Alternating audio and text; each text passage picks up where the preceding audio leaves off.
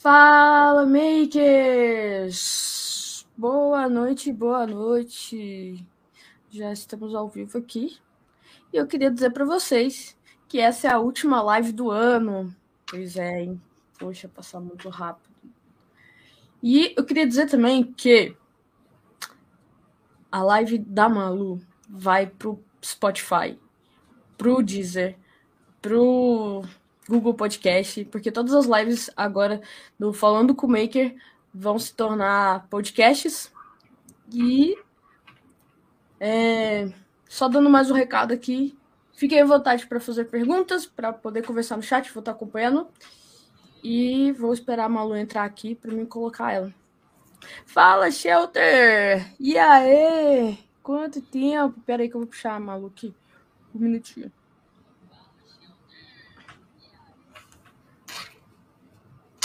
Vou puxar ela aqui também. Oi, Fala, Malu! e aí? Aê! Oi, Mano, pera que tá me dando um leve delay. Deixa eu ver onde eu vou ocultar. Deixa eu silenciar você em algum lugar pra eu não ficar perdida. Pronto, eu vou te ouvir agora só pelo Instagram, que aí a gente continua lá no YouTube de Buenas. Beleza, beleza. Poxa, obrigado, Malu, ter topado é, fazer a live. Foi um- deu um, um- um- probleminha ali, mas deu tudo certo no final. Correria, correria. sempre acontece, entendeu? A gente vai. E falar que a gente tá com essa live marcada há muito tempo, né? E aí eu tive um puta imprevisto.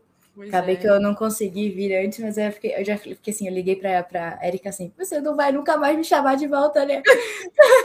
não foi assim mesmo. Por favor, me chama de volta. Eu não consigo hoje, mas eu quero voltar. E olha só, tô voltando pra fechar com chave de ouro. Cara. Ai, gente, eu adoro essa mulher. Fala Makers, eu amo. Quando ela começa com esse Fala Makers, eu já fico, ai, vontade de dar uma amassada nela.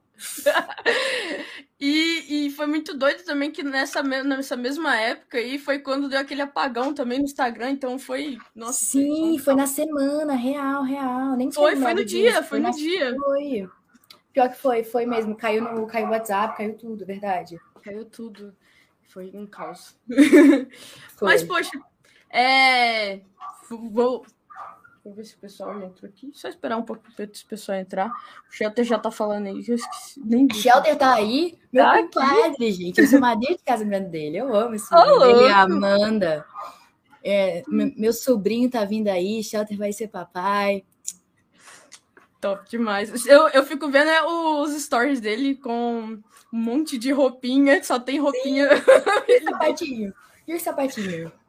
Tem que ir lá visitar eles, entendeu? Que eu já comprei meu presente, mas tem que ir lá visitar eles pra entregar, né?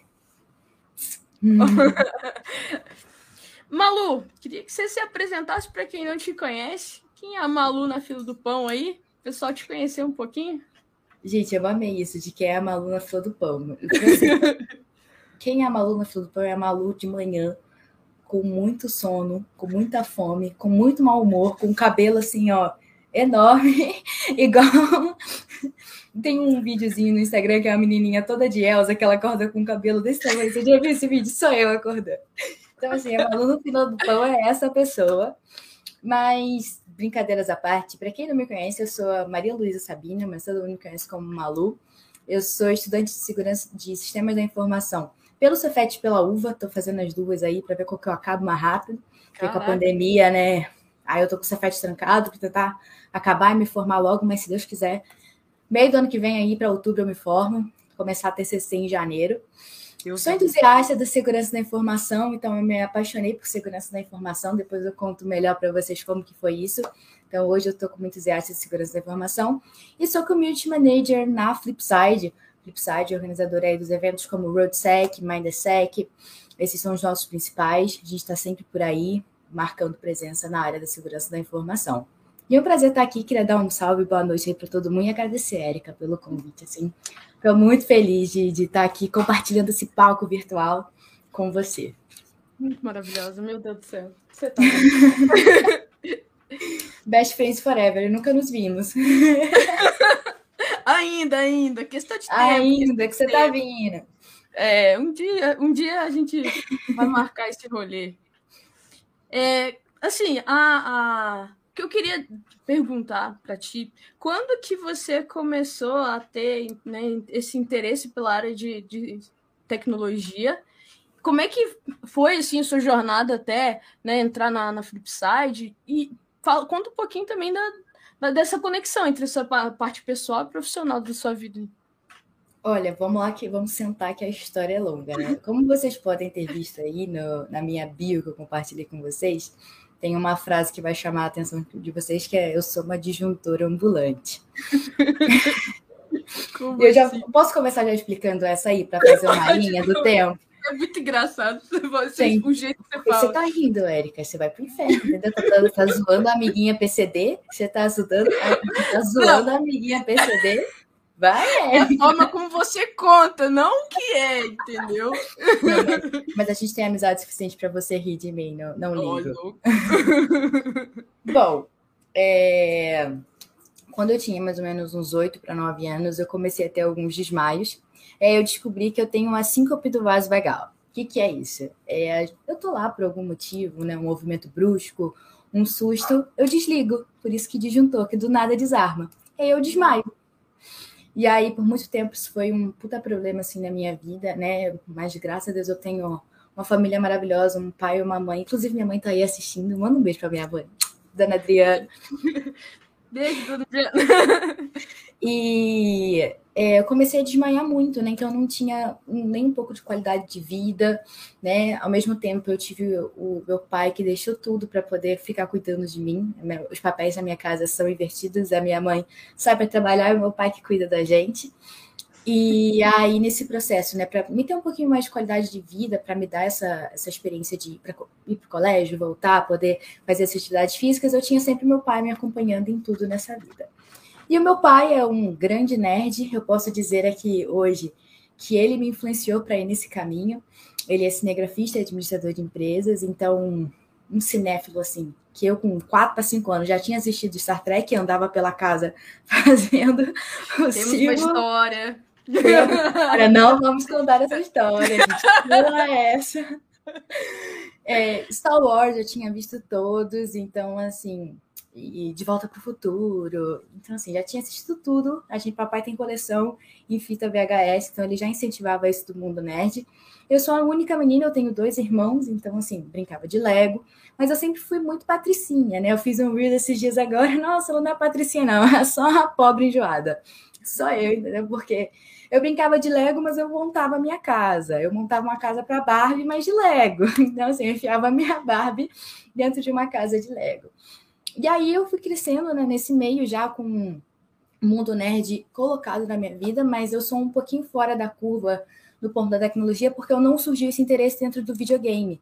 Eu nunca fui muito fã, assim, eu sou até ruim, para falar a verdade. O máximo que eu jogava era tipo um GTA com meus irmãos, ou então um Mario Kart. Aí na época do Xbox que, que virou, viralizou o Xbox, eu tinha o, o Just Dance, mas nada além disso, sabe? porque era o que você não precisa de precisava de controle, né? Então eu tinha é, um pouquinho mais de controle motor, né? Então assim, porque se eu precisasse daqui ó, dos polegares, eles não me ajudavam. então assim, a minha vida foi, ela sempre teve um lado nerd, mas era muito mais do, do foco, né, dos estudos e o, esse lado nerd muito mais oferecido pelo meu pai. Porque eu era tipo aquela nerd bem princesinha, assim, minha, minha história favorita é Cinderela, né? Bem, bem no mundo Diferente. da Disney, né? assim. É, bem padrãozinho, né? E aí eu seguia. Nessa aí, por volta dos nove anos, eu comecei a desmaiar, e isso ficou ficando bem recorrente na minha vida, mas eu sempre fui muito decidida que eu queria medicina. Eu queria ser médica, eu queria ser pediatra, e aí estudava muito, sempre fui uma aluna muito dedicada, assim, era bem CDFzinha. Eu tenho uma mãe professora dentro de casa, minha mãe me alfabetizou em casa com 4 para 5 anos, acho que ela tá, ela tá aí, ela pode confirmar, acho que foi com 4 para 5 anos que eu comecei a já ler e escrever. que eu vi. oh, meu pai também acabou de entrar, o Aldo Luiz Sabino já chegou aí. Então, assim, é, ela me alfabetizou dentro de casa, então eu sempre fui uma criança muito curiosa, sempre assim. E eu estava sempre em casa, precisava ocupar minhas energias, era sempre com um livro, algo diferente, então eu estudava muito. E aí, assim, medicina era tudo na minha vida. Não tinha, nunca tinha pensado em outra escolha. Outra escolha. E eu morava na cidade do interior do, do Rio, chamada Casimiro de Abreu. E assim, um colégio muito pequeno, né? Nunca mostra pra gente outros lugares, né? Outros cursos, né? Sempre aquilo, direito, medicina ou meu Deus, esqueci até engenharia. Sempre nessas três faculdades. É.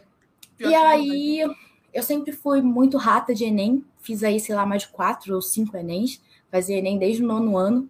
Antes de acabar o ensino médio, eu já fazia. Que querendo ou não, né, cara? Para passar para medicina, para faculdade pública, porque não tem dinheiro para bancar, né, filho?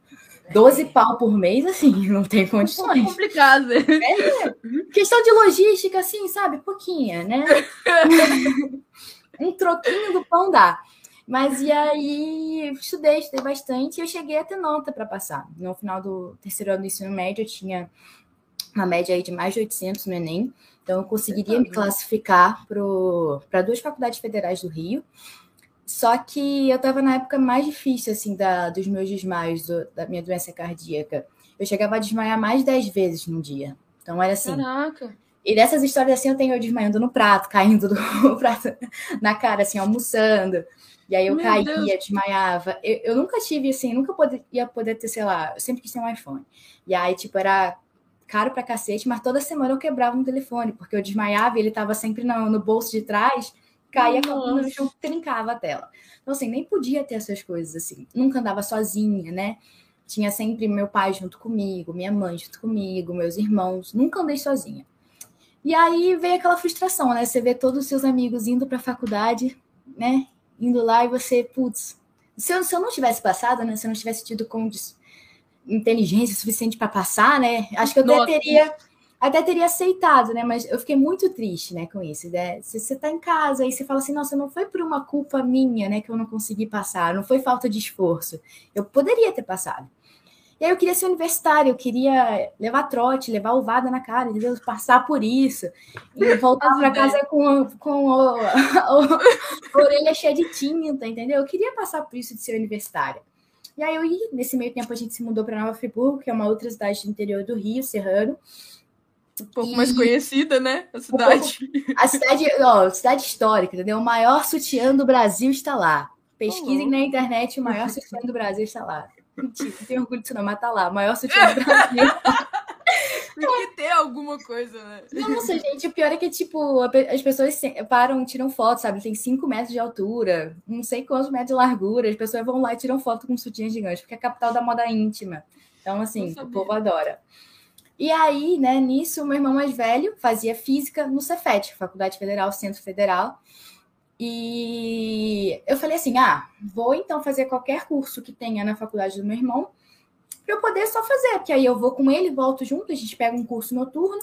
Todas as vezes que eu desmaiar, ele me segura, tá tudo certo. Então vamos embora. Me inscrevi isso 2017.2. E aí eu tinha que escolher entre engen... é, eu não dava para escolher entre engenharia, porque engenharia ela era diurna, né, integral. Só podia escolher entre gestão de turismo e sistemas de informação. Falei, Nossa, gestão de turismo. Sem opção, que né? Porra, é essa de? Não faço ideia. E sistemas da informação na minha cabeça tinha algo relacionado com comunicação e publicidade. Porque eu falei, sou muito comunicativa, adoro falar pelos cotovelos, entendeu? falei, é isso, entendeu? Eu não sou muito simpática, não, assim. Minha mãe e meu pai também, eu não posso mentir. Quando eu conheço as pessoas, eu fico mais simpática. Mas, assim, eu sempre fui muito tagarela, adorava falar, entendeu? Intimidade com a pessoa, eu falava desenfreadamente. Aí eu falei, é isso, vou entrar em sistema de informação. Aí eu vou contar a história do Pinterest. já, já, já, vou, já vou puxar essa. Primeiro eu queria dar um salve aí pro Penegui, que eu vi que acabou Penegui de entrar. entrou! Ó, oh, o Lucas Agnoleto também entrou, um grande amigo aí. Salve, Lucas, tá bom, cara? Ah, legal. Peraí. E eu queria agradecer também a Andressa. É, comprou, ela comprou um selinho aqui. Muito obrigada, Andressa. Comprou um selinho. Andressa, aqui. você mora no nosso coração, Andressa. Obrigada. obrigada mesmo. Gente, vocês, oh, vocês vão rir demais desse lance do, do, da história do Pinterest. Por favor, conta aí pra nós. Inclusive, pessoal, faz pergunta aí já pra ela. Tem umas perguntinhas aí do, da, da é, caixinha também para fazer, mas fiquem à vontade. Conta aí essa história do Pinterest. Estamos antes. Só deixa eu um outro salve para Léo. Léo, um grande amigo meu, ele estava presente na história do Pinterest. Ele vai poder confirmar a história. Léo, você chegou na hora exata. Leonardo foi meu amigo. A, a, história do Pinterest é um clássico. Na faculdade, achei que fosse o quê? Comunica comunicação, publicidade. Achei que fosse ter uma vibe ali do jornalismo. Sistemas da informação. Não sei porquê, gente. Não sei, eu achei que fosse isso. Eu não li sobre antes. E assim, a gente como eu estava falando, né, num colégio, a gente nunca ouvia falar sobre as outras faculdades, né? Era sempre direito, medicina, engenharia. Então, sei lá, que porra que fazia um programador, não sabia que era desenvolvedor na vida, mano. Porra, nunca Você não tinha contato falar. com isso antes também, né? Não, não. Depois, assim, eu fui descobrir que eu já sabia o que, que era, assim, um pouco de HTML, mas, assim, na faculdade, porque eu não sabia o que, que era de fato. Uhum. E aí. Isso foi, tipo, no comecinho da faculdade? Essa, esse... Foi. 2017 ainda. Foi 2017, ah. assim que eu entrei, primeiro semestre da faculdade. E aí eu tava assim andando pela faculdade, acho que foi primeira, segunda semana, tava lá um evento do Open Labs, que hoje eu faço parte. Open Labs aí de Devs from Devs. E aí. Depois que uma palestra. Tinha ter uma palestra, eu ouvi falar assim: ah, vai ter uma palestra sobre Pinterest. Eu falei, nossa, eu adoro Pinterest, que eu era meio blogueira naquela época, meu Pinterest era. Meu Pinterest, gente, era, nossa, hypado demais, assim. Muito da blogueira. Eu falei, nossa, eu vou aprender tudo, as táticas do Pinterest, saber como que engaja mais no Pinterest, vambora. e aí, mano, sento eu com meu caderninho na primeira fileira, o maluco começa a meter um XSE, eu falei, eita, um, um SQL Injection, eu falei, moço, não vi isso no Pinterest até agora não, moço, que que é isso? Amiga, era uma palestra de pentest, não era de Pinterest. Mano, não tem como. Não tem como. E aí eu fiquei, puta merda, o que, que eu tô fazendo nesse bagulho, cara? Não... Mano, Pinterest não, é Pentest. Meu era Deus. Pinterest. E tipo, era aquilo onde assim, ah, vai ter uma palestra disso, de, de Pinterest. Eu falei, ah, Pinterest? Tipo, e nem são tão parecidas as palavras, sabe? Mas eu não sei se é porque eu sou um pouquinho surda. E eu fui. E aí Mano, foi muito triste, porque eu sentei na primeira fileira e eu virei pro Léo. Isso não é Pinterest. Aí o Léo, não, é malu, é Pinterest. Eu falei, ué. O que, que eu tô fazendo aqui? Mas aí fui indo, né, na faculdade, né? Fui começando a gostar das aulas. E aí eu tive a primeira aula de fundamentos da web. E aí, nessa primeira aula de fundamentos da web, eu descobri o que era HTML. E aí eu virei e falei, nossa, eu sei fazer isso, porque eu era tipo. E aí que eu fui ver que eu já tinha um pouco dessa vocação para tecnologia muito tempo atrás, mas eu não sabia o que era. Eu era muito, tinha muito Tumblr na minha cidade, eu era uma das únicas meninas assim que sabia fazer. Meu Tumblr era fodástico, sabe? Nossa, eu era, era... eu era a única que sabia empedar o player meu negócio. Então, tipo, eu fazia para os outros tudo. Eu era, sabe, a princesinha do, do Tumblr. Meu Tumblr era maravilhoso, assim, sabe? Eu fazia super bem. Então, eu já tinha algum conhecimento, eu sabia o que era HTML, já tinha feito configuração com CSS, mas eu não fazia ideia que isso era aquilo, né? Então, é, foi, foi esse meu primeiro contato. E aí, cara, fui levando assim, né? Fui, fui, fui, fui pro segundo só, só dá um, um salve aqui pro, pro Bush que acabou de entrar. Fala, Bush. O Bush chegou! Bush chegou. Inclusive, minha mãe já deu oi pro Bush, que eu nunca vi, cara. Minha mãe é do Bush, minha mãe gosta mais do Bush do que de mim. Eu, hein? Ô, oh, louco! Sua mãe é muito maravilhosa. Ela é, gente. Mãe, te amo. E aí, cara, seguindo nessa da faculdade, né, eu comecei a me apaixonar, a me encantar, porque era um mundo assim que eu nossa, eu nunca imaginava, sabe? Era um poder que você tinha por um código, né? Uma linha de código fazia, tipo, tudo acontecer. Eu lembro também que eu tive uma, uma professora de, de programação, não foi professora de objetos, não, era programação estruturada. E aí eu, eu aprendi a programar em, em Portugal, né? Não sei se. Não, já ia perguntar qual que foi a linguagem que você começou. Portugal. E eu achei eu achei maravilhoso, assim, porque, tipo, ele me ensinou muito bem a lógica, né? Eu fiz Portugal e matemática discreta ao mesmo tempo. Então, eu fui aprendendo toda a estrutura dela e, e, aplicando no Portugal, porque, querendo ou não, Portugal ele é simplesmente para ser um pouco mais democrático, né? Porque nem todo mundo que entra na faculdade sabe inglês. E aí tem gente que faz um, um for lá a vida inteira sem saber o que, que é, né?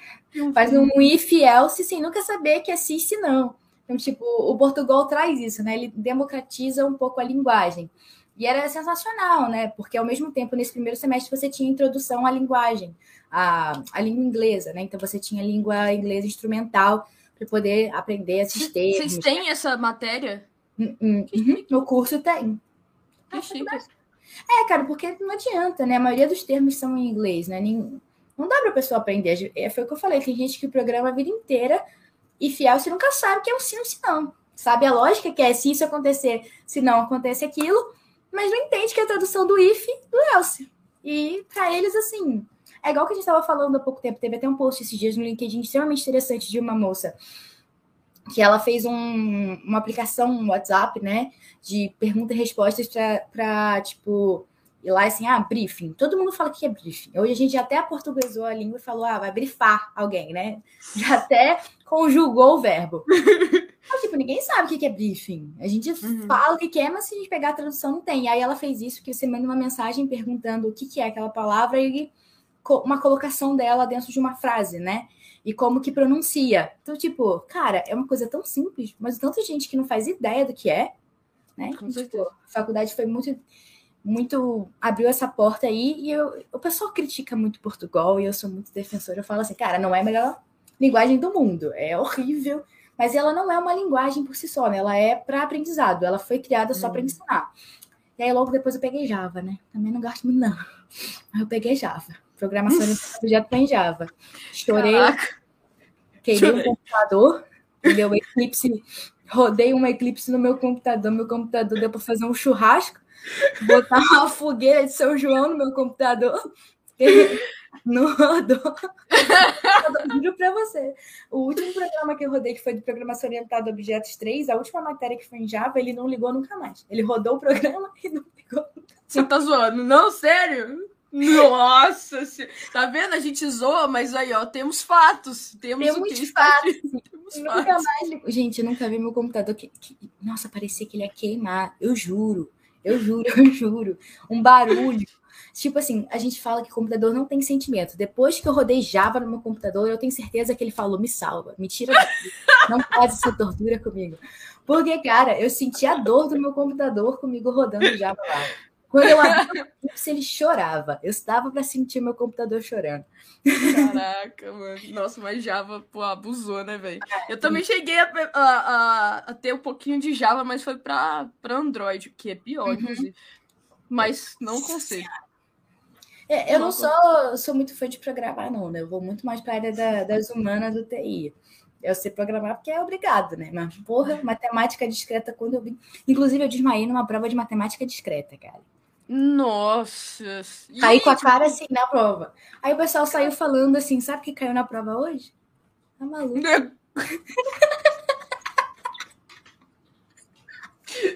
Porra, mano, o pessoal não perdoa nenhum. Não, né? Não. É, mas eu ria, né? Fazer o quê? Gente, minha mãe e meu pai que me apelidaram de disjuntor. Ah, não foi você que tirou isso, não. Que não, bullying foi esse? Foi mamãe e papai. o bullying começa dentro de casa. Maria Caetano, Maria Sustinho. Meu Deus. Eu pensei que foi você que, tipo, não. não. E aí eu vou até engatar nos outros apelidos aqui que eu tenho, que eu, no meu segundo semestre, assim, da faculdade...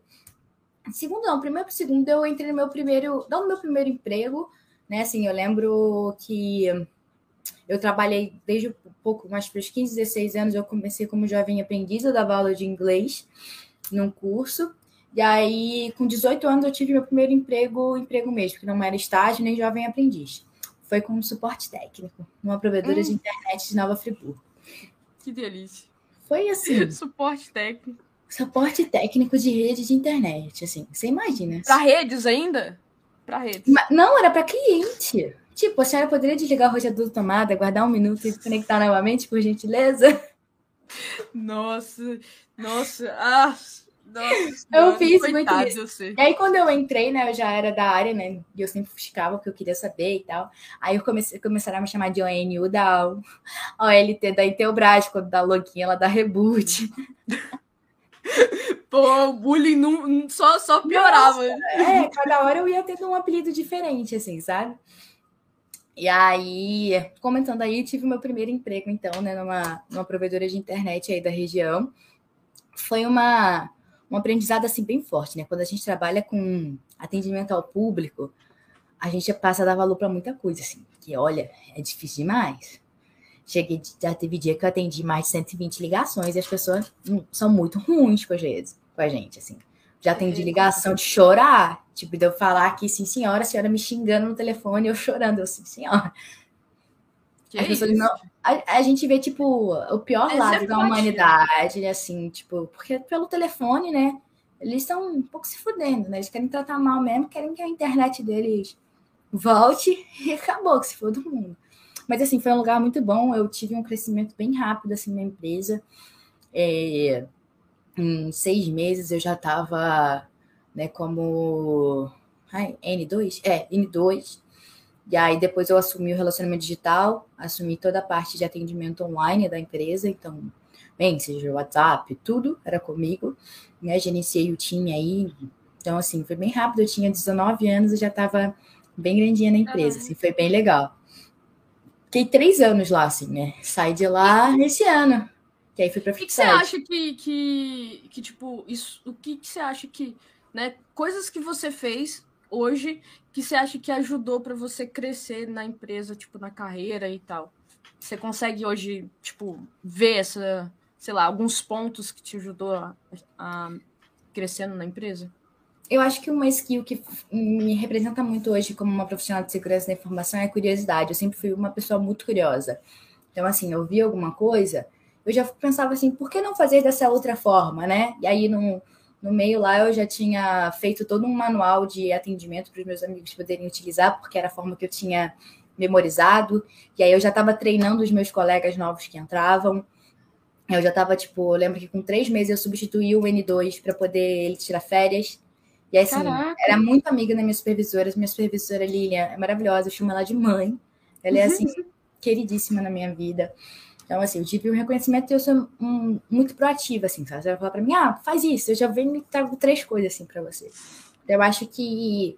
E, e, eu era muito nova, assim, com muita vontade de aprender. Era muito nova, falou a idosa de 50 é, eu tô com 22 anos. 32 anos. Era, era, assim, a minha primeira experiência, assim, né, com salário. E aí era a mesma matéria que eu estava aprendendo na faculdade, eu podia colocar em prática no, no trabalho. Então, assim. Uhum eu lembro que eu estava na aula de fundamentos de redes, eu tinha o caso específico de como que era uma VLAN. Então eu ia lá e eu podia, não podia porque eu não trabalhava no TI, mas uh, os meninos do TI, assim, eu amava, amo eles até hoje. Então, assim, eles me mostravam muita coisa, me ensinavam. No meu tempo de vago ali, que eu tinha 20 minutinhos, eu ia para a sala do TI só para ficar vendo eles subindo as coisas e eles me ensinavam tudo. Me ensinaram a, a crimpar o meu primeiro, primeiro cabo, foi um inferno. Ah, me ensinaram a crimpar um cabo. Cabo trançado. Meu Deus. Quatro trançado, entendeu? Era completa ainda por cima, para passar mais de 100. Então, uhum. assim, é, foi muito gratificante, assim, eu aprendi muita coisa lá, sabe? Aprendi de, de, de tudo, assim, de, de, de, como lidar com pessoas, né? De como falar com pessoas, de como lidar com outra pessoa no telefone, até de como lidar com um gerente, com um supervisor, com um gestor, e da faculdade, né? De vida mesmo, assim, né? Tipo, aprendi muita coisa lá. E uma coisa também que eu, que eu falo que eu aprendi a mentir como ninguém. Se eu sei mentir muito bem hoje, é graças ao suporte técnico. Porque metia ela assim, porra, não tinha hora para voltar. Eu falava, ah, até o final do dia, senhora. não, senhora, foi isso aí que aconteceu mesmo. Não, não fazia ideia do que estava acontecendo. Tinha acabado de cair tudo e os clientes queriam a resposta, né? A gente fala assim, fala para cliente que tu não sabe o que aconteceu. Como é que vocês não sabem o que aconteceu? Eles queriam matar a gente. E não é mentir, né? A gente, tipo, só sabia se esquivar, né? né? Não, a gente faz esquivar, né, sabe? É dar resposta, tipo. E aí que entra aí também engenharia social, né? Jogava pro cara, né? Falava, pô, tem certeza? Não tá vendo que tá caindo 300 raios, Ana? Senhora, senhora, tá chovendo pra cacete, senhora. Faltou a luz, faltou a luz e a senhora quer me ter internet? Não dava, né? Então, tipo, jogava já engenharia socialzinha, né? Entendi. A empatia e tal. E eu falo muito rápido, né? Então os clientes não tinham muita paciência comigo, né? Eu falava, pô, assim. Mas ele, gente, eu tipo assim, tem ligação minha de envio de boleto que durou tipo um minuto e meio. Eu abri cadastro, enviei o boleto, protocolo de atendimento e tal. Vambora, tchau. Próximo. Meu TNA era assim, muito bom. Eu falava muito rápido. Tá louco. Deixa eu ver só o pessoal também tá, tá, comentando aqui. Deixa eu só ler o que o, que o pessoal tá Ai, falando. Deixa eu ver. O Penegui tava falando que ele também começou com Portugal. Portugal. E que, e que ele só não vai contar a idade. Até parece que ele é muito Oi, velho. O Penegui tem a mesma idade. Tem a mesma idade, o Penegui. Oi. É, Mas ele é muito precoce, né? Ele começou as coisas muito é, novinho. 12 anos já tava hackeando a NASA. e ele falou que ele recomenda. Olha só, mais uma pessoa defendendo Portugal. O que, que é isso? É, cara, é assim. Logicamente que a gente sabe que a galera de TI é muito autodidata, né? São pessoas que aprendem muito sozinhas. E para a galera que não segue esse caminho de aprender sozinho, o Portugal ele tem uma didática assim sensacional. Tipo, ele é extremamente interessante, né? Para a gente poder abranger mais, mais pessoinhas, né? Não só os cabeçudos de QI 1500. só. Então dá para a gente abraçar essas outras pessoinhas, né? Tem uma didática mais, mais interessante. E, cara, te falar, professor de TI, o que tem de professor ruim. Nossa! Então, assim, as ferramentas têm que ajudar a gente, porque, porra, amiga, tu não vai depender de professor, não. Eu, aí eu tô, tô lá semana que vem recebendo um zero no professor meu. que ele não veja. Professores, vocês são maravilhosos, assim, mas, mas assim, eu já tive professor ruim demais, mano. Nossa, isso daí é realmente. E federal é pior ainda, eu acho, do que privado. E, né? É, que eles se acham uns reizinhos, assim, né, mano? E, e querendo ou não, tem muito professor que, assim, se forma na faculdade, entra no mestrado, vai pro doutorado, faz pós-doutorado, tipo, nunca trabalhou no mercado. E aí, querendo ou não, o, a área de segurança da informação, de sistemas da informação, de TI como um, todo, ela não é uma área muito da metodologia, ela não é muito científica, né? Ela é sempre mais para a prática, ela é muito mais voltada para o mercado empresarial, empreendedorismo, né? Tecnologias ágeis, né? Hoje ela está muito mais focada para esse tipo, né? O, as criptomoedas estão aí bombando, então tem muita gente querendo por esses fatores. Então, assim, os professores estão muito focados em te ensinar a fazer um TCC, como é que faz um artigo, então, mas eles nunca tiveram experiência de empreendedorismo de fato, sabe? Uhum. Nunca empreendeu. Eu tinha, uma, tinha um professor na, na minha antiga faculdade de empreendedorismo que nunca foi empreendedor, nunca abriu a empresa. Sempre foi professor de faculdade. Então, assim, ele não, não tinha aquela bagagem, né? É, ele tinha uma puta bagagem metodológica, né? então ele uhum. sabia a teoria, ele sabia foderasticamente, mas ele nunca tinha falido na vida, nunca tinha dado uma portada na cara para saber como que empreende. Uhum. Então, a gente vai viver isso, né? Mas ao mesmo tempo eu também tinha professores que lá, era do IME, do ITA, que eram assim, foderásticos, uhum. assim, sabe? Já tive professores bem fodas e tive os professores que estavam lá assim só para para completar a renda deles. É. é complicado. O Léo, que foi, que é seu amigo aí, ele falou assim: o Java concorre com o Sol, porque quando você tava falando do notebook, né? Esquenta pra caramba. Inclusive, a gente tem um meme que é uma. A gente sempre faz o Open Labs lá, a gente tem o nosso bonequinho que é o Cookinho, que a gente sempre dá cookie no nosso coffee break. Então a gente tem a marca registrada lá que é um cookie. É. E aí a gente colocou numa festa junina que a gente fez, a imagem a gente botou o cookiezinho lá com a roupinha de, de negócio e a fogueira era um computadorzinho rodando Java. Inclusive, Léo tá fazendo mestrado. Se Léo vier um professor ruim desse, eu dou um soco na cara dele. Você já ouviu essa, hein? Ó, ao vivo, hein? Tá, tá gravado aqui. Eu, Heloíse, todos os nossos amigos, assim, a gente já falou que a primeira aula que Leonardo der, assim, numa faculdade, a gente vai estar tá lá assistindo para falar, seu filho da puta, não é assim que faz. Não pode. Mas se ele for bem também, a gente vai estar tá lá para aplaudir ele. É isso que é amizade, pô. A sua mãe, a Drica, ela falou assim, ó. É, ela tá, olha, ela conta, gosto dessas pessoas que contam as histórias, aí você vai ter que contar. O amigo que queria pegar a, a turma de porrada porque riram de você desmaiando, lembra? Sim, sim. Como porque assim? Teve... história é essa? Foi inclusive na prova de matemática discreta que eu desmaiei. E aí teve um menino, assim, que na, na faculdade tem uns caras muito nerd, né? Eu era a única aluna de uma turma de 60 menina. Só tinha 59 meninos e eu. E Caraca. aí, tipo, tinha menino que nem falava com, sabe assim, parecia que eu nunca tinha visto mulher na vida. E eles não falavam com você, sabe? Tipo, te ignoravam. E aí, um menino muito tímido, assim, quando me viu desmaiar, ele ficou nervoso e ele começou a ter crise de riso. E aí o outro maluco, assim, que tava lá comigo, ele achou que tava rindo da minha cara. E falou assim, eu vou te pegar de porrada. Você tá doida? A menina tem doença, tá, tem probleminha. Não pode rir da amiga. E queria encher o maluco de porrada por causa disso. Caraca, mano. Nossa, que, que, que bate. Pra mim, que, tipo, tinha cinco meninas na minha turma e, e eram, eram 60, né? 65, Sim. né? Com as meninas. Eu já achava um absurdo para você que era sozinha na sala. Como é que foi isso? Cara, então, de início foi bem ruim, assim, mas aí logo depois chegou minha grandíssima melhor amiga, Heloise, e aí a vida ficou um pouquinho melhor, mas no início era bem estranho, assim, ainda mais porque tinha, assim, eu já estava perdida por si só, né? Não sabia nem que porra de curso que era, então já estava perdida, meio caminho andar. E aí, mas assim, tinham outras meninas que eram de outros períodos, sabe? Então eu fui aos poucos, uma turma ou outra, a gente, né, sempre tem um repetente, né? Então acabava que em algumas turmas tinham mais meninas, não mais meninas que os meninos, mas tinha, sei lá, duas ou três. Uhum. aí eu nunca ficava sozinha. E acabava que, como eu tenho dois, dois irmãos homens, né? Então acabava fazendo amizade. Né? Tem um monte de primo homem, né? Sempre cresci nesse meio aí. Mais que eu seja muito patricinha assim, quando os outros me vê xingando, igual um. Estranha. Eu xingo muito, eu xingo muito né? Então, tipo, os caras ficam assim, eita, não é toda patricinha ela? não é toda nojenta, pobre nojenta? Mas Só cara. acaba que acostumo, né? Acostumo a falar besteira. Minha mãe também é uma moleca. Minha mãe fala um monte de merda também. Aí não dá, né? Minha mãe conta umas piadas pesadíssimas. Aí eu fico, droga, mano. E, assim, você né, já até comentou que você, você faz parte do, do. Open Labs. E Open Labs. Eu queria que você contasse um pouquinho da importância que você acha desses eventos de, da área de TI, né, para ti, hum. enfim. Você já participou também.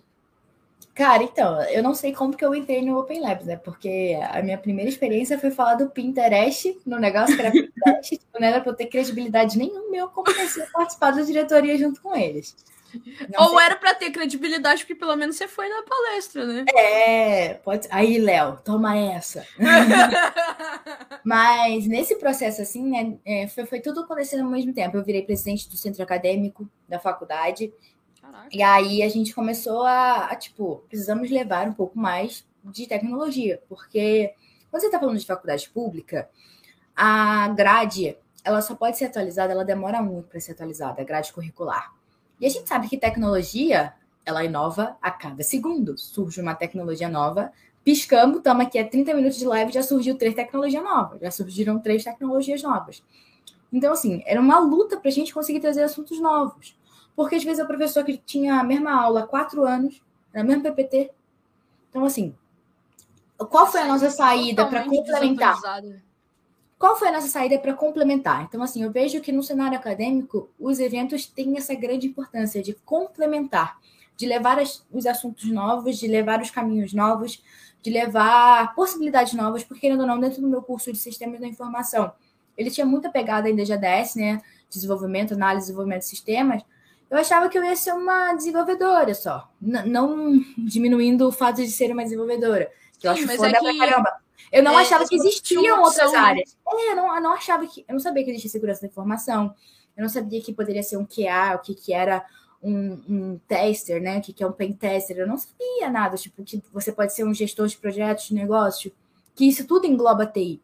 Eu não sabia disso. Então, assim, foi dentro dos eventos que a gente foi descobrindo que existem inúmeras profissões que cabem dentro da tecnologia da informação, né? Hoje tem TI em qualquer lugar. Você vai no Boticário, tem TI. Tem um setor puta de TI. Você vai no hospital, tem uma mega infra de TI. Né? Você vai na lojinha da esquina, ela tem que ter um TI. Se ela pega um lead sem um dado, se ela tem que ter um TI, porque a LGPD tá vindo aí. Então, assim, era algo que a faculdade me preparava só para eu ser uma uma desenvolvedora, um back-end, um front-end, então trabalhar com um banco de dados. Era o máximo que eu, que eu poderia uhum. ver isso. Eu nem tinha matéria de segurança da informação, nem sabia. Então, assim, é. o máximo trabalhar com infra, né, estrutura de redes, eu não tinha essa noção. É, eu acho que também é uma coisa que vai acabar mudando das pessoas saírem da faculdade já com esse conhecimento. Então, quando eu uhum. fiz faculdade, tipo assim, zero também, é, para a área de segurança e é uma coisa hiper importante hoje. Agora que eles estão começando a dar, dar esse valor, né? Então, Sim. esperamos que os próximos profissionais venham mais preparados com relação à segurança. Não, em total. Além disso, é, a gente precisa muito disso. Então, eu vejo que os eventos eles têm essa extrema importância de levar o conhecimento novo, fresco, porque aí você vai trazer um cara que falou sobre X assunto e tal. Eu lembro que no Open Labs a gente inovou que a gente trouxe um menino que era da nossa área. Nosso Léo estar aí, ele vai lembrar o nome dele, que aqui eu não vou lembrar. Que ele passou para o estágio do, da Google. Ele foi estagiário da Caraca. Google lá fora e, tipo, ele veio trazer toda essa experiência pra gente. Falou: é o quê? Dá para você fazer algumas provas né, que você faz tipo um CTF e tal, e você pode ser estagiário da Google. Nunca na minha vida eu sabia que isso era possível. Nem então, eu. Tipo, de uma maneira. Depois te passo pra você ver. E aí, ô Léo, se você estiver ainda aí, depois me fala o nome do menino, que eu esqueci completamente o nome dele. Faz tempo pouco que a gente fala com ele, acho que três anos Carlos. já. Carlos, o nome dele. Ah, é? Oh, tá rápido, Léo. Falou Nossa, Carlos. nem carregou aqui pra mim a, a, a mensagem. É Carlos, isso aí. E, cara, é, deixa eu ver mais o que. Então, tipo, a gente pega isso, essa experiência dos eventos. E agora eu vou entrar muito mais na praia que eu tô, né? Que hoje, o RoadSec Medesec. Que o, o RoadSec foi a virada de chavinha, assim, na minha vida. Eu lembro que eu fui no RoadSec Rio, né? Que o RoadSec, ele faz as edições cidades, né? Antes da pandemia, a gente ia em toda... Passou, acho que praticamente em todos os estados do Brasil. Levando segurança da informação, cultura, hacking né, desmistificando isso, essa parte do hacker do mal. E uhum. aí eu fui numa edição, a gente achou esse evento pela faculdade, a gente falou assim, vamos embora, vamos lá, uma aula de campo, vamos para lá. E aí, assim, eu lembro que a minha primeira visão foi ver um drone voando, um BB-8 correndo para lá e para cá, eu falei, tá, porra, Onde do nada, do nada um maluco com uma algema, assim, eu falei, eita, e eu fiquei, o que, que eu tô fazendo aqui? Nossa, e aí, mano, eu falei, caralho, que legal, eu gostei, quero. E, e, e, aí eu lembro que eu ainda tava, tipo, esperando eu ficar boba, né, do meu coração para poder tentar o vestibular de novo e ir para medicina. E foi no final de semana, domingo, era sábado, domingo ia ser dia das mães. Eu cheguei uhum. em casa de viagem, eram três horas de viagem, falei assim pra minha mãe e pro meu pai: mãe, não quero mais ser médica, quero ser hacker. e meu pai falou: vai te fazer feliz? Eu falei: vai. É isso que você quer pra sua vida? Eu falei, mãe, eu aprendi a abrir uma algema. É isso que eu Eu vou hackear a pessoa, mãe. Mas eu vou ser uma hacker do bem, eu quero isso. E, e foi, cara. E minha mãe falou: é isso que tu quer pra tua vida, vambora, né? E, e, e, esse apoio super conta, né, da família, assim, né? Que sorte que eu tenho de ter esses pais tão maravilhosos que super me apoiaram. E aí, nesse processo aí, o WordSec virou essa chavinha na minha cabeça. E aí eu fui para de São Paulo. E, inclusive, quem me levou para o primeiro WordSec de São Paulo foi o Léo. Porque como eu desmaiava, tipo, como é que eu vou sozinha? Eu vim aqui para São Paulo, para o WordSec de São Paulo. E o Léo falou com minha mãe, falou, tia, vamos eu, mas mais três amigos nossos, a Elô foi, o Wender, a Camila e o Peterson. E eles falaram assim: a gente leva ela, tia, a gente traz de volta. Então eles levaram pro meu sexo. Cara, e é muito louco, né? Maluzinha de 2018, nunca ia imaginar que eu ia estar trabalhando pro Roadsec hoje. Então que foi assim. Louco. É, cara, foi o lugar que virou a chavinha e eu fiquei.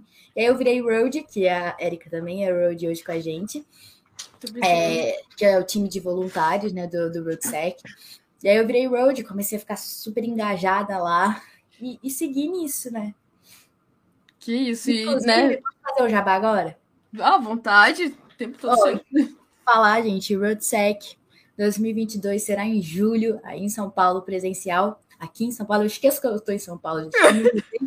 pra cá, agora há pouco, eu esqueço que eu sou agora uma cidadã paulista. E RoadSec 2022 está aí. Estamos com ingressos abertos à venda. Vai lá no roadsec.com.br barra inscreva-se, já compra lá o seu ingresso. Se comprar, manda um printzinho, marca a gente lá, a gente vai adorar. Segue a gente aí, arroba Roadsec. Maior evento, maior festival hacker da América Latina. A gente carrega aí esse, esse lema aí com orgulho do caramba.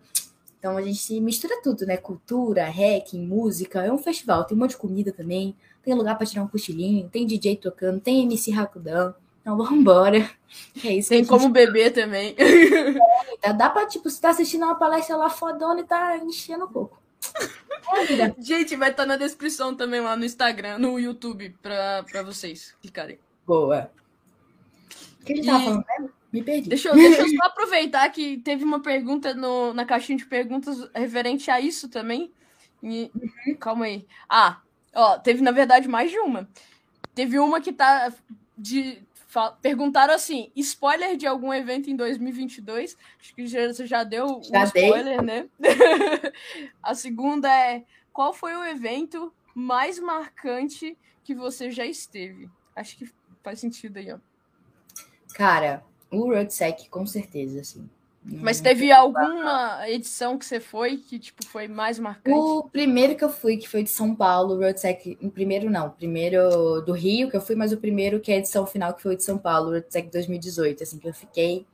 Você tem noção dos quatro amigos que são. A gente saiu de Friburgo, são 10 horas mais ou menos de viagem. A gente saiu, saímos da aula da faculdade, 10 horas da noite. Chegamos em 8 horas da manhã, mais ou menos, em São Paulo, aqui em São Paulo. Fomos direto para o evento, ficamos o dia inteiro no evento, pegamos um ônibus 10 horas da noite aqui em São Paulo e voltamos para o Rio. Então foi assim, um bate volta. Bate volta. Um bate volta, assim, pesadíssimo. A gente ficou morto. Mas assim, Imagina. valeu a pena. Eu lembro que eu e o Léo, a gente catou um cantinho que tava gelado dentro da áudio, botamos uma mochilinha no, na cabeça, a gente tirou um cochilo na hora do almoço e fomos aproveitar para ver as palestras e tal. E assim, são oito trilhas de conteúdo simultâneos. Você fica, caralho, é muito assunto. Eu preciso aprender, sede de conhecimento, passar nos estandes, falar com patrocinadores, né? Então, foi uma experiência assim surreal. E eu tive também a possibilidade agora. O Road Cycle é o evento nosso focado é mais no público jovem, né, da cultura hacker e tal. E a gente tem o Mindsec, que ele é um pouco mais focado para o meio corporativo, né? Gestão, etc e tal, que é o Mindsec. E eu tive a oportunidade de participar dele tanto online e também o Mindsec Club, que é o nosso clube de relacionamento. Então, assim, são. A gente troca figurinha com pessoas tão fodas assim da área, CISOs, sabe? Decisores da área de segurança da informação. E você vê assim, conversa com um cara que tem a minha idade de experiência na, na área. E você fica assim, nossa, nossa, Quem sou eu na fila do pão conversando com esse cara, com essa mulher foda, assim? Você fica, nossa, mano, é, é, surreal, assim. Nossa. Os eventos proporcionam isso pra gente, porque você vai estar tá lá num evento com a gente como o Road, tu vai lá e vai receber o palestrante, você vai falar, eita, cara, tudo bom? Você vai poder falar, você troca um minutinho de experiência com ele, que você fica assim, aquilo te agrega, assim, muito conhecimento, sabe? Então, se uma dica que eu posso dar para jovens, gente, galerinha nova que tá na faculdade, tá começando na área agora, vão em evento. Inclusive do RoadSec, ingresso tá aí. E eu vou estar tá lá em São Paulo em julho. Sim! Vou estar, tá vou estar tá em São Paulo. De, deixo detalhes depois. depois. Você já, a, a Erika já tá com o ingresso dela garantida. Ó, oh, tô falando que eu vou, gente. Eu vou porque eu vou mesmo. Ela tá garantido, emitido já com número. vou aproveitar, vou pegar mais uma pergunta da, da, das caras da caixinha. Ah... vou pegar essa que é de zoeira. Não sei se o Boot ainda tá aí.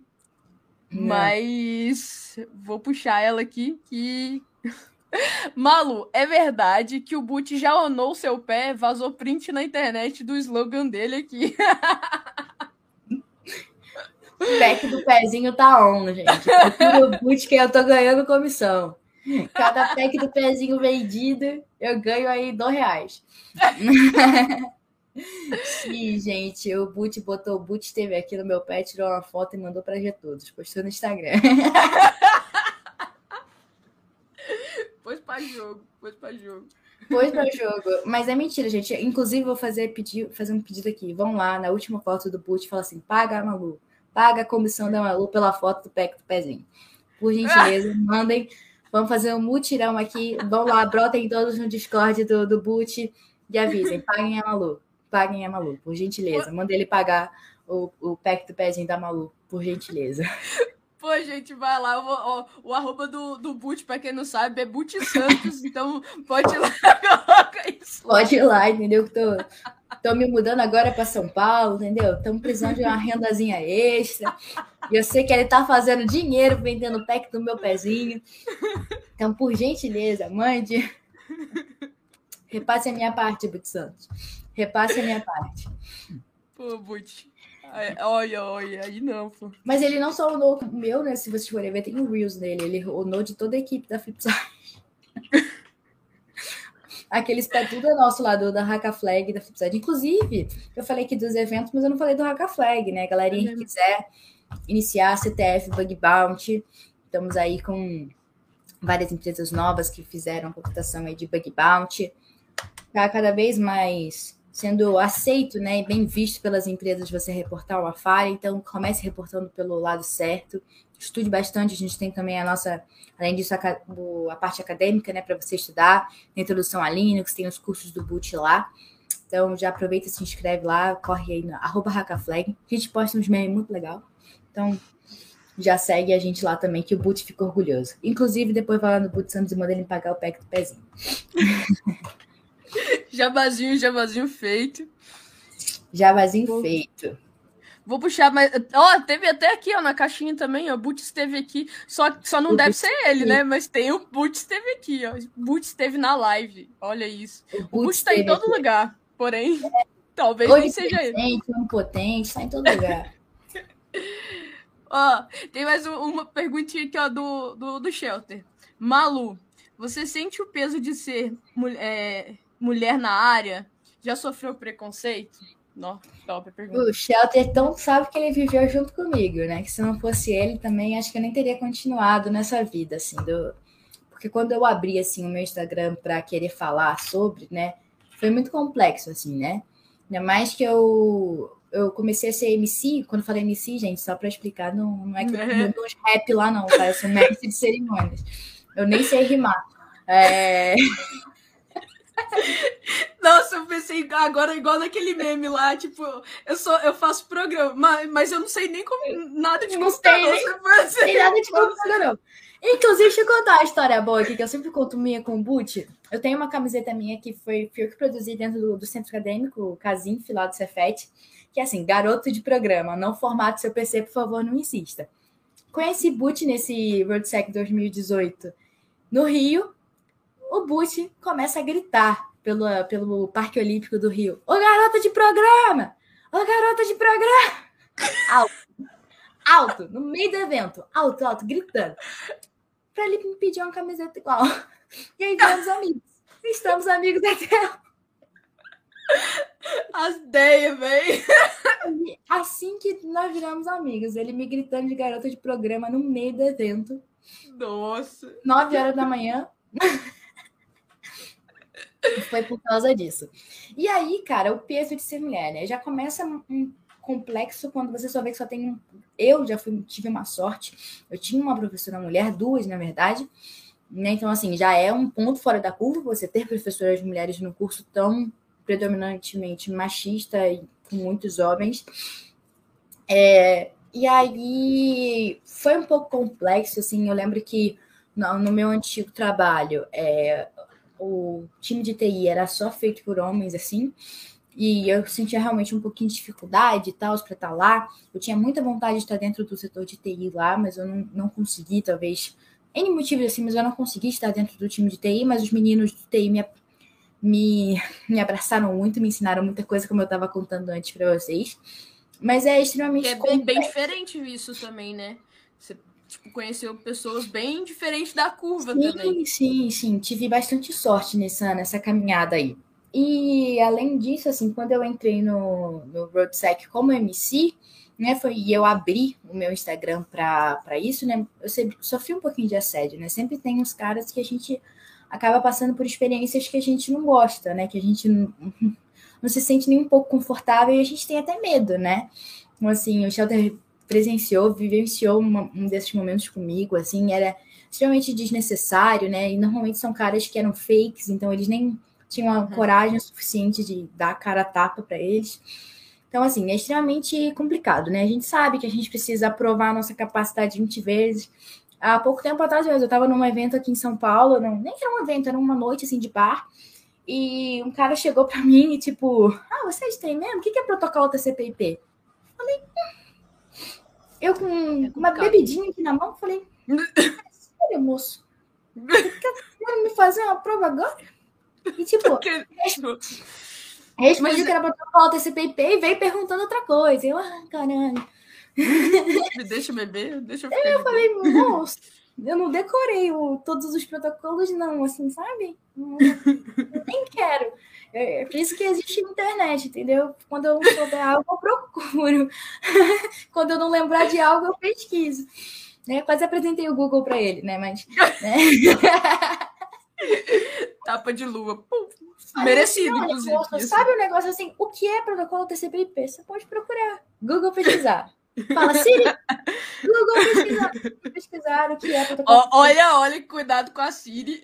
Não, ela tá desativada. Eu nunca mais uso a Siri na minha vida. A, a Siri está Gente. desativada pro resto da vida. A Siri nunca mais entrará em minha vida. Ela está desativada. Gente, eu participei do, do, do evento da Rosé. Eu vou ter que contar porque foi muito engraçado. A Maria Pagodeira no final do evento, do nada, a Siri me começa a tocar um pagode. E a Malu ficou desesperada na frente, não tinha o que a gente pudesse fazer, a gente só viu o caos Foi assim, eu usava o meu celular, porque a câmera é infinitamente melhor, como webcam. E aí, a, ela, eu falei, tipo, já era final, assim, do Road Second Home, eu tava finalizando ele já, eu falei, e aí, gente, é isso aí. Ele, ela entendeu, tipo, e aí, Siri, toca isso aí. E ela começou a tocar um pagode, é isso aí. E aí, tipo, eu tava aqui, assim, no celular me gravando, eu tinha que tentar parar. Tava ao contrário, né? Tava virada as costas do telefone pra mim. E eu assim, aqui, assim, ó, por favor, para, para. E eu, tipo, tava ao vivo no YouTube. Eu falei, vai derrubar, gente. Vai tirar a monetização do vídeo. Para, para, por favor, direitos autorais. E eu, assim, eu nem gosto de pagode, gente. Para, Siri. Resumindo, virei Maria Pagodeira e eu nem gosto de pagode. Mano, foi muito engraçado, na moral. Você, você tava comigo, não tava? Foi tava, eu tava, mas... Você foi entrevistadora, não foi? Foi o foi. que você foi entrevistadora.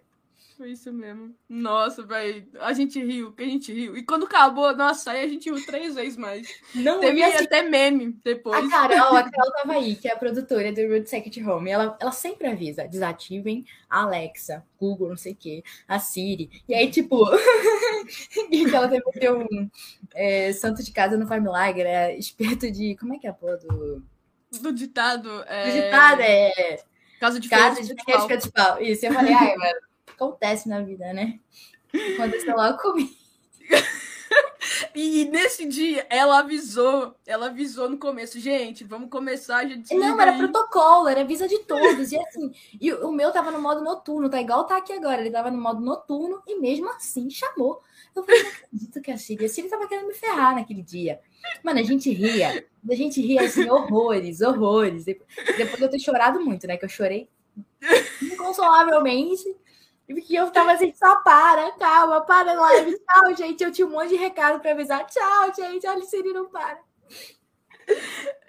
Ai, ai, não tinha o que ninguém pudesse fazer. Mas foi muito engraçado. Não tinha, não tinha, não tinha. Eu lembro que eu fechei a câmera, lembra? Eu fechei a câmera e abria do, do, do computador mesmo para poder tirar do celular. Caraca. Ai, ai.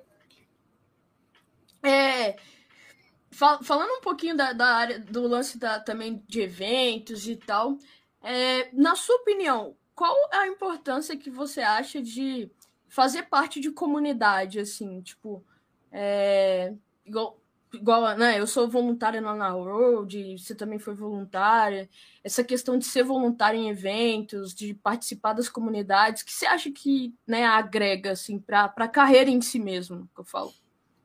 Cara, acho que o primeiro ponto é você botar no seu LinkedIn como voluntário do RoadSec, voluntário do MalhaSec. Porque é, eu, eu, falo isso muito porque a gente tem até um programa de contrating road, que é assim, a gente sabe que é um, um grande gap aí na nossa comunidade é a contratação de funcionários da área de TI. Tá escasso. Segurança da informação, então, nem se fale. Uhum. E para você ser voluntário, você já tem uma skill que é extremamente necessária, que é ser proativo. Você procurou a gente e se voluntariou você foi atrás de uma comunidade, você tem esse senso de comunidade, de querer ajudar o teu amigo, de querer saber mais, de você querer procurar um nicho e você estar dentro desse nicho para aprender junto, né? Porque nada mais do que comunidade é aquilo, né? É aquilo que é comum. Então, tipo, a gente está eu tenho algo em comum com a Erika, eu quero estar perto dela para ela me ensinar e eu poder ensinar algo a ela. Eu quero estar perto do fulano de tal, eu quero estar perto do evento World Tech porque eu tenho algo em comum com ele. E aí a gente forma esse senso de comunidade.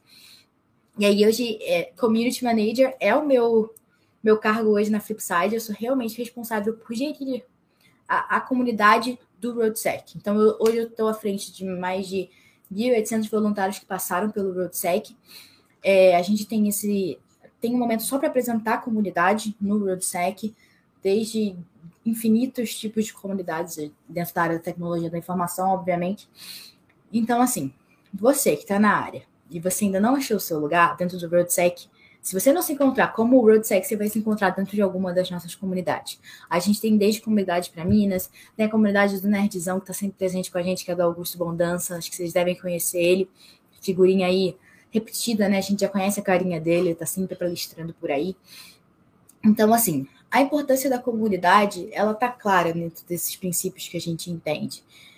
Então, é, é um passo, acho que é extremamente necessário. Se você quiser acrescentar uma skill, acrescentar dentro do seu currículo mesmo, que você fez parte disso, que você foi voluntário, você já sai na frente. Porque aí lá dentro do RoadSec você vai ter uma experiência assim de cultura, de tudo, sabe? Você vai poder falar com palestrante, vai poder trocar uma figurinha com um patrocinador, vai poder, é, sabe, vivenciar o que, é um evento por trás do backstage, que você vai estar lá ajuda, ajudando a gente a fazer aquele evento possível né? A Erika já teve com a gente como Road e ela sabe como que foi, acrescentou isso para ela, né? Ela tá lá na, na cara do RoadSec, entrevistando um palestrante nosso. Então, assim, ao mesmo tempo que a gente pega, é uma via de mão dupla, ao mesmo tempo que você, como Road, ajuda a gente, a gente te entrega algo. Então, você faz parte desse time. Você falou que eu fui Road. Uma vez Road, sempre Road. Então, eu sou Road, sabe? Verdade, então, verdade. Mesmo eu estando na, parte né, que gerencia, que lidera esse time incrível, lindo, maravilhoso, é, eu sou uma deles. Então, aquilo que a gente volta da comunidade. Eu tenho algo em comum com eles, porque eu também sou uma Word. Então, aí a gente consegue entender esse senso de comunidade que é extremamente necessário. E, e, fora que a área, assim, né, é uma opinião bem particular minha, mas a área de segurança é uma área totalmente de QI, né, de indicação. E, poxa, se você não fizer parte de comunidade, você não cria seu network, logo você não tem quem te indique e você não consegue um trampo, né? Então, não, e além que... disso, é, você, dentro disso, além do TI, que é do QI, que é extremamente necessário no nosso mundo, porque a gente sabe que é difícil, né? A gente conseguir um profissional. Então a gente está catando todo mundo, tentando treinar. Né? A gente está com diversas vagas em aberto aí. Quando você está participando dentro desse evento, você está por dentro do que está acontecendo de novo. Você sabe qual foi a tecnologia mais nova que surgiu. Você sabe qual é a inovação que está por ali, que as empresas estão procurando. Você sabe qual é o, o novo ataque de ransomware que está por aí. Então, assim, você, você acaba estando presente naquilo. Você sabe as coisas mais recentes. Então, é, além disso tudo, de você ter um QI, você está atualizado, você é um profissional novo, fresco, né? Novo não digo de tipo júnior, pleno uhum. e tal, digo novo de estar fresco, né? De estar com as informações frescas, de estar buscando conhecimento. Então, só disso, de você fazer parte de uma comunidade, já te significa, te bota como uma pessoa num passinho à frente, que você procurou. Então, assim, não foi a empresa que foi até você, que aí você começou a entrar, né? Que, que acaba que acontece muito isso, né? A gente sabe que é uma, é uma personalidade ser um pouco tímida, a galera de TI, né? Mais introspectivo. Então, quando essa pessoa ela já dá um primeiro passinho, encontra pessoas que iguais a elas, comuns a elas, ela dá um passinho, ela fica tipo, hum, eu quero isso. Então, eu já tenho um olhar diferente quando, quando a empresa vai recrutar. Né? Já tenho um olhar diferente para aquela pessoa. Nossa, muito massa. E aí, né, já, já, já engatando nessa, é, outro dia ali, semana essa semana mesmo, eu te vi num, num story com o Gabriel Pato, né? Todo não sei Grande quem não amigo. conhece ele. e me conta, você trabalhou com o Gabriel? Como é Sim, que foi isso? Cara, Gabriel e a Diana são grandes amigos meus. Eu tava com eles aí no. Que dia que eu tava com ele, gente? Foi na sexta, quinta para ser, quinta, isso, quinta-feira passei com eles, assim, são pessoas assim. O Gabriel Pato começou a me seguir por causa do RoadSec. Aí eu falei, caralho, o Gabriel Pato tá me seguindo? Que isso?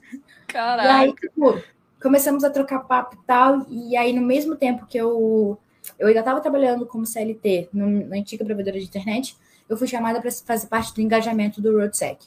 E aí era um freelancer que eu amei fazer, cara. A gente era tudo na minha vida. Eu fazia os memes. E eu fiquei, nossa, muito importante, cara. Era tipo, meu Deus, eu tava há dois dias atrás sendo road e eu tô trabalhando para eles agora. Eu chorei quando eu assinei meu contrato. Minha mãe e meu pai estão aí, tipo, eu fiquei, ai, olha meu contrato. Maravilhoso. E aí, nesse mesmo tempo, eu, é, um pouquinho depois, assim, o Pato me chamou também para fazer o engajamento dele. A gente fez vários, várias ações juntas, assim. A gente troca ainda várias figurinhas. Sempre manda um meme uhum. engraçado para ele. A gente fica rindo à toa. O Pato aí tá com vários projetos incríveis, assim. Foi uma honra para mim ser parte do time dele. E hoje a gente ainda inicia, continua com essa amizade aí incrível. Então, assim, ficou, né? A gente começou com uma amizade, ajudei ele nesse tempo aí. Foi incrível para mim participar e ser time Pato. Foi um orgulho. e aí, logo depois, eu fui contratada real, oficial, em março desse ano, pela Flipside. E aí, virei Community Manager na Flipside. Então, é, essa minha relação aí com o Pato foi linda, maravilhosa e continua sendo, né? Nós somos grandes amigos até hoje. Agora eu tô mais pertinho dele, né? Falou que eu, que eu vim para puxar a orelha dele em mim mesmo. Ganhei de brinde aí uma amizade incrível da Diana, que é uma mulher assim maravilhosa que eu já admirava muito. E que traz muito também aquilo que a gente estava falando da. Porque, querendo ou não, o mundo de TI é muito derivado do gamer, né? Tem uma pontezinha ali. Uhum. Mesmo que a gente sofre como mulher na área de TI, ela sofre por estar uma mulher na área do gamer, né? Então, acho que ela até um pouco mais pela exposição que ela vive. Então, assim, cara, a gente trocou muita figurinha, ela é maravilhosa. Eu fico muito honrada, fico assim, ai, caraca, eu, sou, eu sou amiga dele mesmo, mano. eu posso chamar ele no WhatsApp Alguém mesmo, me mano? belisca, alguém me belisca, me belisca, isso é verdade. Nada, eu chamo. Vou mandar uma mensagem no WhatsApp pra ele mesmo? Posso ser. Mas é muito legal, é muito legal, assim. E você vai criando amizade, né? Você vai criando elas, aí fica sensacional na vida. Inclusive, ele também já, já fez parte de algum evento também, né? do RoadSec, sim, ele já teve presente, ele já foi, foi no RoadSec 2018, que ele estava comentando junto com a Diana no, no Haka Flag. Que massa. comentando a partida. Que o massa. campeonato, na verdade. Foi massa demais. E foi aí que eu conheci ele, né? Foi por causa do RoadSec. Então o RoadSec foi tudo na minha vida. Amo o gente. E a RoadSec também acabou te levando para morar em São Paulo hoje, né? Sim. Inclusive, Tô você aqui. ainda tá nesse, nessa mudança, nessa bagunça aí ainda, né?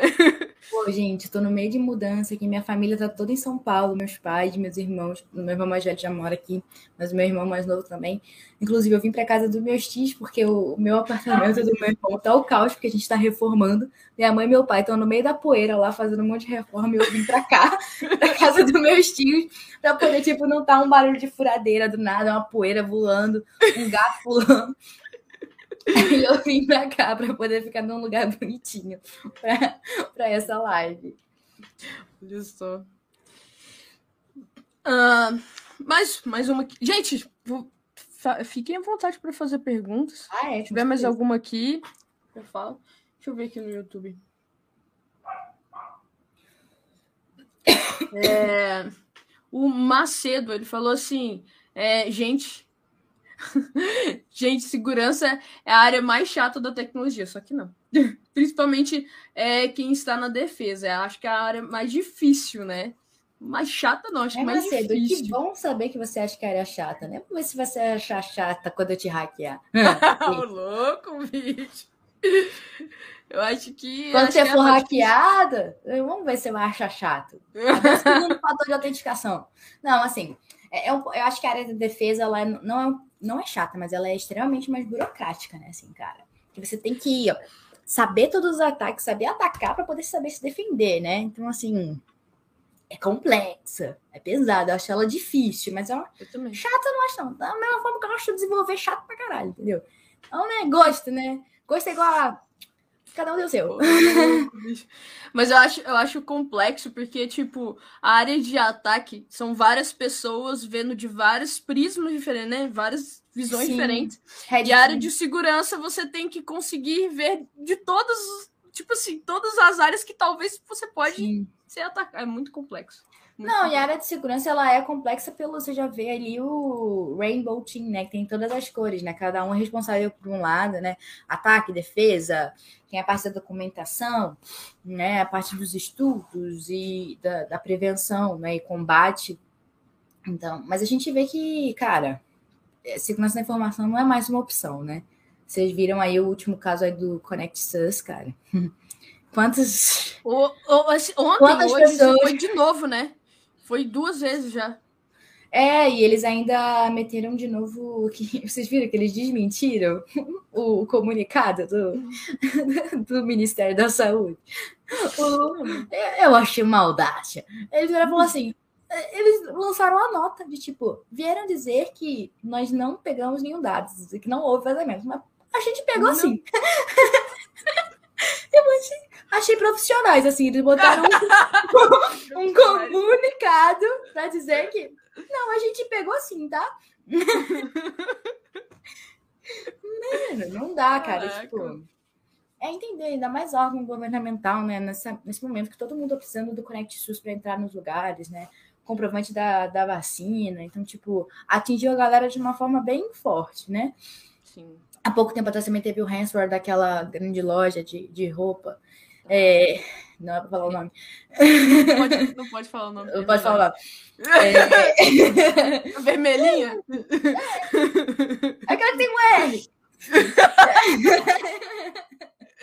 Ops. Foi um ataquezinho aí de ransomware bem pesado também, né? Saiu aí noticiado em todos os lugares.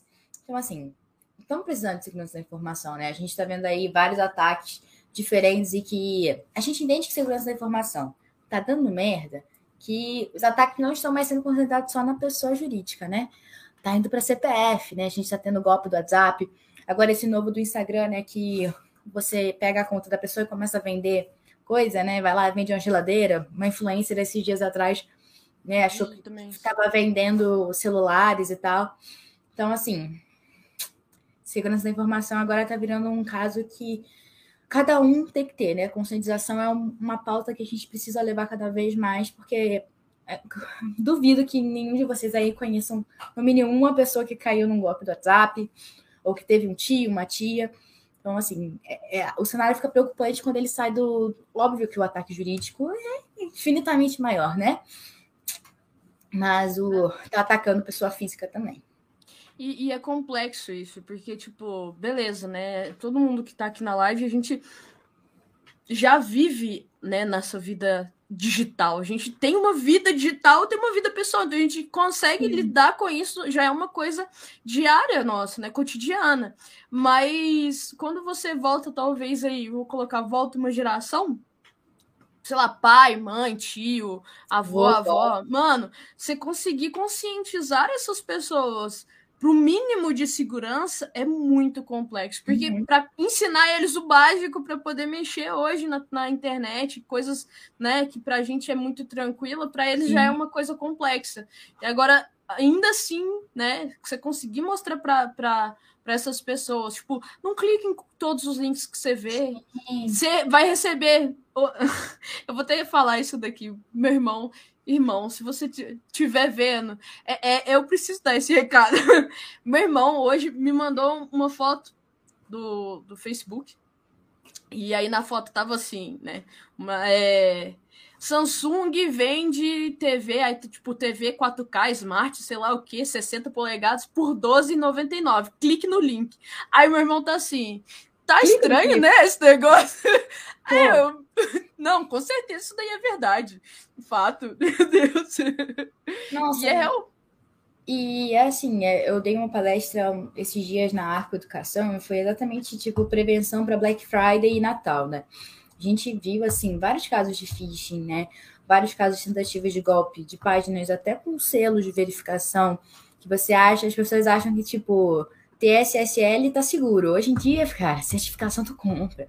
Então, assim, né? Os ataques estão ficando melhorados, né? Então é muito mais simples hoje você cair num golpe do que era há 5, 7 anos atrás. E, cara, te falar assim, conheço muita gente da área da tecnologia que não é de segurança, que, pô, não usa um gerenciador de senha, não tem segundo fator de autenticação. Então, assim, as pessoas às vezes assim preferem ficar nessa de ah, dá muito trabalho trocar senha de seis em seis meses, né?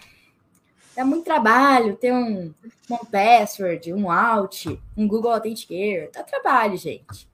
Dá trabalho. Mas é assim. É e pensar que nesse contexto de, nesse contexto de pandemia, quando você trabalha numa empresa, né, você tem todo um sistema da sua rede que bate, né? Você tem computadores que tem um TI que avalia, que tem um, um esquema de quarentena, né? Anti-phishing, anti-spam. Enquanto você está dentro da sua casa, que está dentro da tua internet, tu não sabe desde quando está atualizado o firewall do seu roteador, que tu não tem ideia do, que, que entra na tua rede. Então, assim, se as empresas, né, nesse novo formato que o híbrido vem para ficar, né, o home office está aí para isso, se as empresas não pensarem em conscientizar os seus funcionários, elas estão abrindo porta, estão deixando vulnerabilidade aberta ali. Eu estava vendo um estudo, mais de 80% dos casos de, de ataques foram por falha humana, né? Alguém clicou num link. Alguém que foi lá, achou um pendrive, não caifim, um pendrive que vocês acharam na rua, no computador de vocês. Primeira lição que a Malu ensina hoje. Achou um pendrive? Joga fora. Não pega. Entendeu? Então, assim, é, se nesse cenário aí, pós-pandemia que a gente está caindo, que o híbrido é um novo normal, se as empresas não começarem a investir na, na conscientização na segurança dos seus funcionários, ele está abrindo uma porta em cada funcionário de home office. Então é, uma, é um cenário possível aí, né? É, esse lance também. Eu conversei com algumas pessoas que trabalham com cara de segurança ou com a área de infra também, né? Que o fato também de, de ter normalizado a questão do home office, mano, muito trampo, puta trampo que eles tiveram para poder, né? Porque agora eles têm que levar a empresa para dentro da casa das, das pessoas sem é, prejudicar a privacidade das pessoas, mas também é, olhando pelo lado de segurança da empresa. E isso é muito, muito mais complexo, né? Mano, coisa simples, ensina o usuário a usar VPN. A complexidade do que é pra você explicar para uma pessoa que não faz ideia do que seja um IP, o que é uma VPN. Tu não explica, mano. É complexo. Tu não consegue. Tem que ser um trabalho incisivo aí de ensinar para o maluco. de noite. É trabalhoso, gente, não é fácil, não. É. Aí... Bom, vou, vou, puxar aqui, ó. Teve um. Juan. É. Juan. A. Arjona. Acho que é isso, moço. Seu, seu, seu nick aqui. Ele falou assim: recentemente. é, recentemente, uma amiga minha perdeu a conta nesse tipo de golpe de vendas. Olha aí pra você ver. É Conhece, né? de casa. Não, isso acontece muito, gente. Se a gente for parar pra pensar assim, é, minha avó já caiu, já perdeu o WhatsApp. Ei. Nossa, eu fiquei. Eu já fiquei um final de semana inteiro para recuperar um Instagram de uma amiga minha que tinha uma loja e, tipo, ela tava lançando uma, uma nova coleção, deu um puta trampo. Isso é louco. Nossa. É, Inclusive, vamos deixar já a dica aí. Ativem agora você no Instagram, segundo fator de autenticação. Por favor. Vai lá nas configurações, seu WhatsApp também, seu Facebook. Ativem o segundo fator de autenticação. E usa gerenciador banco de senha. Pra... guardar senha. Oh, não guarda sua é senha é no Chrome. Não, não faz não. não. Faz. Vamos trocar assim. Tipo, o ideal é trocar de três em três meses. A gente sabe que não, não é todo mundo que tem. É, consegue, né? Então, vai de seis em seis meses, uma vez por ano. Não, não bota o seu nome e a seu aniversário, não. Porque, cara, querendo ou não, assim, é um dado. Todo mundo tem acesso. Eu vou no Facebook da Erika, eu sei qual é o nome dela, sei que o aniversário dela é XYZ, sei que, sei lá, pessoa que tem um filho, né? Sempre a pessoa vai colocar o nome do filho e a data de nascimento do filho. A pessoa vai falar que ama uma cidade e o dia que ela mais ama na vida. Isso tá num post do seu Instagram. Você está comemorando seu aniversário no post do seu Instagram, então seu dado tá lá. Então, assim, no brute force, as primeiras coisas que vamos fazer são essas tentativas. Vamos fazer essas combinações aí, né, do, das informações que você já sabe. Érica 1223, algum número, até conseguir. Então, assim, existem algumas, algumas teorias, não é teoria, são técnicas, perdi a palavra. São técnicas, assim, que você, para você memorizar fácil as suas, as suas senhas, mas que elas seguem um padrão. Então, é um pouquinho mais fácil. Vai ter uma letra do nome da sua filha, vai ter um número, algum número do aniversário dela, mas num padrão um pouco diferente, com algumas letras diferentes no meio. Então, fazendo com que seja fácil para você memorizar. Depois pesquisem essas técnicas que é extremamente importante, né? Facilita um pouco a vida de vocês e deixa vocês um pouco mais seguros.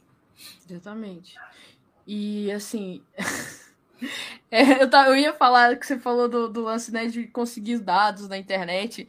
E tem um negócio que eu vou contar para vocês que aconteceu comigo. Que o que acontece? Quando você tem CNPJ, os seus dados ficam expostos. Antes, muito mais quando era MEI, principalmente, então ficava, tipo, tudo exposto. É, consulta de CNPJ é fácil. Todo mundo pode consultar.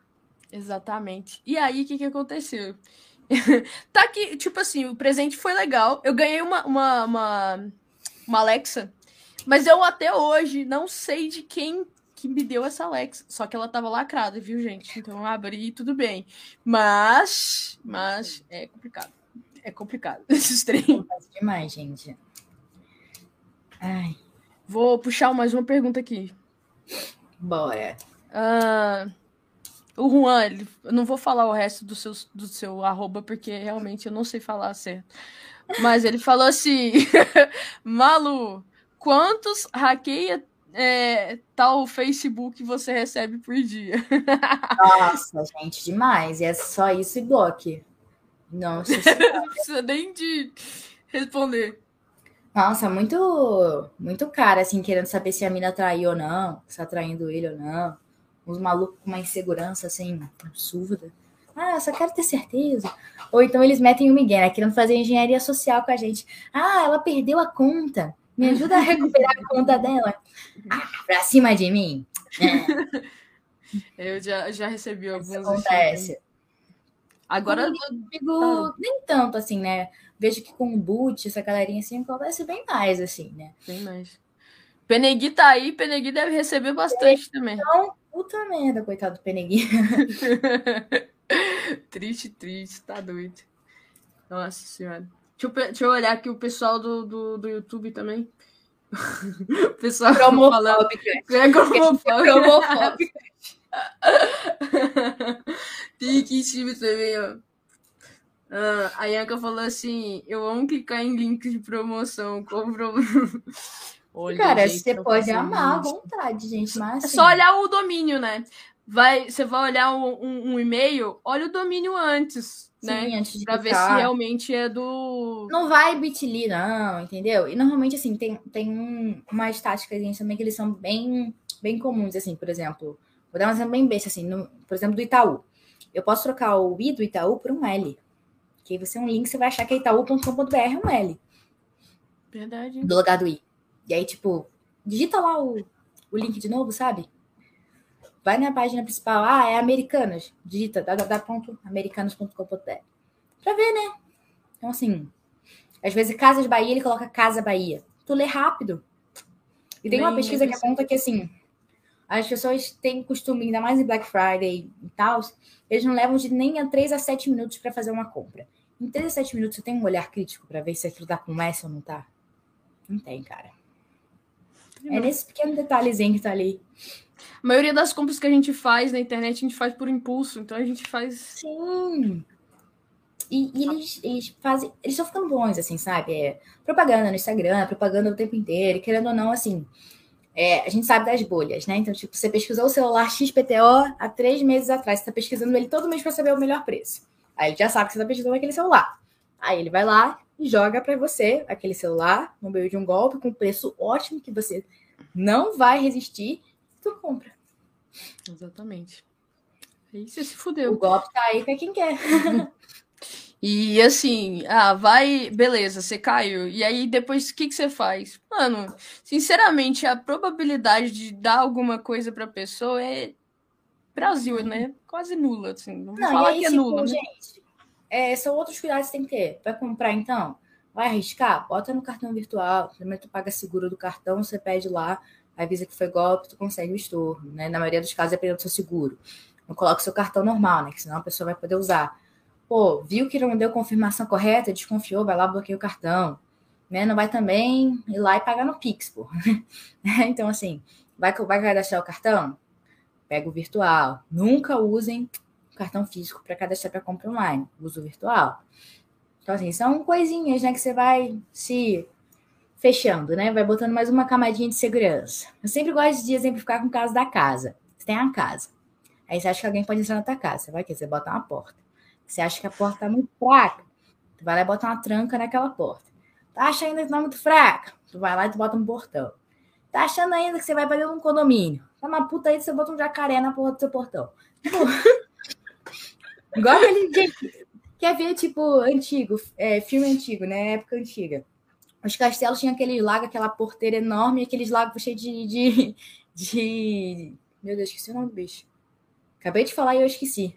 De jacaré, crocodilo. Jacaré. Jacaré. Botava o jacaré os crocodilos tudo lá, porque se não tentasse pular, era isso. Era uma camada de segurança que os nossos ancestrais já usavam.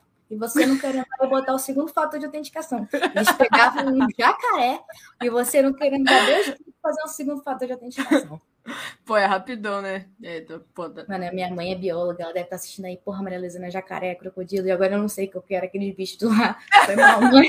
É um dos dois. É um dos, é um dois. dos dois, mãe. Eles têm um casco assim, né? Uma pele durinha, são gelados, e tem um dente aqui, mãe. Pode ser um dinossauro também, mas não sei. Porque, né? Tem os dentes grandes. Caramba, viu? Poxa, e como é que tá aí, né? Agora você indo para São Paulo, morando em São Paulo. Já, você já tinha pensado em morar em São Paulo antes, né? Enfim, antes Sempre da, da foi uma, uma vontade, né? Quando eu entendi que eu queria área de segurança da informação, queria área de tecnologia, eu sabia que na onde eu morava não ia ter espaço para mim. Mas eu planejava primeiro me formar na faculdade, né?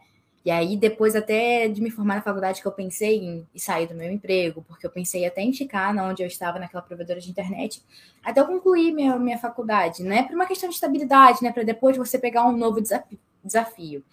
Mas com a pandemia, né, adiantou esse processo, né? Veio a possibilidade de você trabalhar remoto.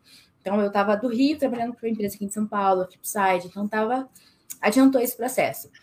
E aí, né, agora as coisas voltando, né, a gente está finalmente aí dando um passo para findar essa pandemia, esse momento bem complicado na nossa vida, as coisas estão voltando ao normal aos poucos, não faz mais sentido, né? Eu estou sempre aparecendo, né?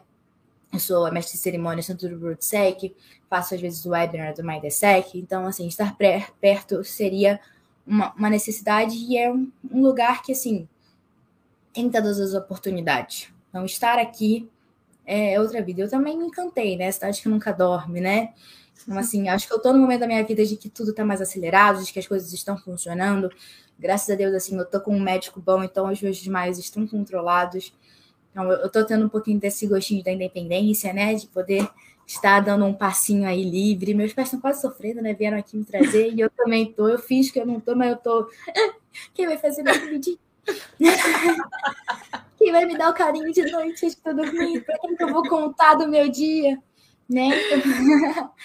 tá, já tá batendo essa saudadezinha aqui, mas eu tenho família aqui, tenho meu irmão mais velho, eu vou morar com família, então vou morar com meu irmão mais velho, tenho os meus tios aqui, mas já sendo um desafio, né? Nunca é fácil, assim. Eu lembro que eu vim primeiro, né, para trabalhar, vim para o Mindset Club na semana passada, e aí meus pais vieram esse domingo agora com as minhas coisas.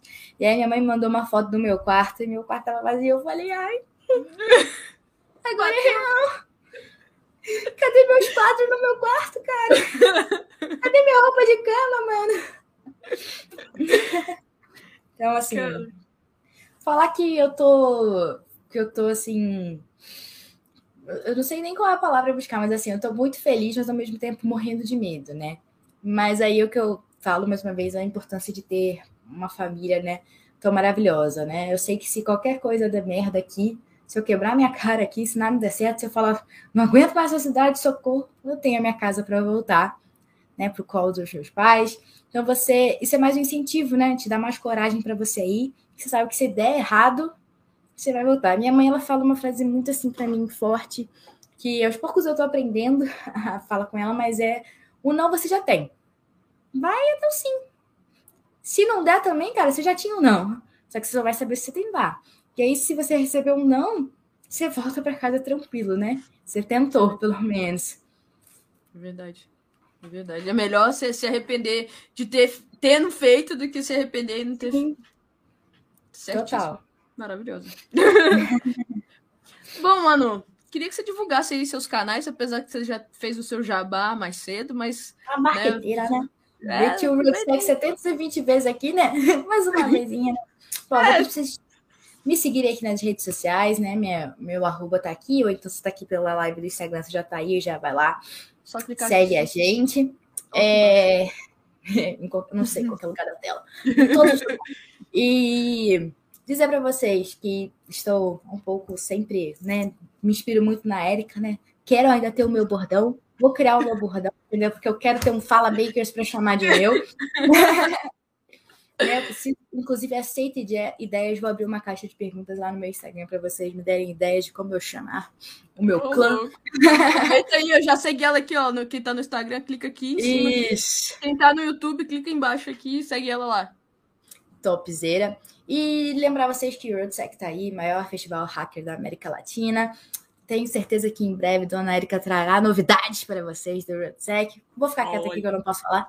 É... Spoiler, spoiler. spoiler. Mas dizer para vocês que é extremamente interessante. Nosso canal do YouTube do RoadSec está aí. Então a gente tem todas as palestras, inclusive o momento da Siri. Tá gravado aí no YouTube, se você quiser assistir, tá lá. Procura aí o RoadSec. E também no, no Instagram, que eu acho que eles colocaram a parte. Mas eu, eu hackeei a pessoa e eu apaguei. Mentira. Mas tem aí. Então, queria agradecer a todo mundo que me assistiu. Estou aos poucos perdendo a vergonha para falar de mim, né, da minha carreira, porque eu sempre estou do outro lado. Eu sempre sou, nesse momento aqui, né, da, da nossa minha conversa com a Erika, eu sempre faço o papel da Erika, eu sempre entrevisto as pessoas. E tá do outro lado é um pouco estranho, mas eu sou tagarela, então eu tô amando. Eu tô amando.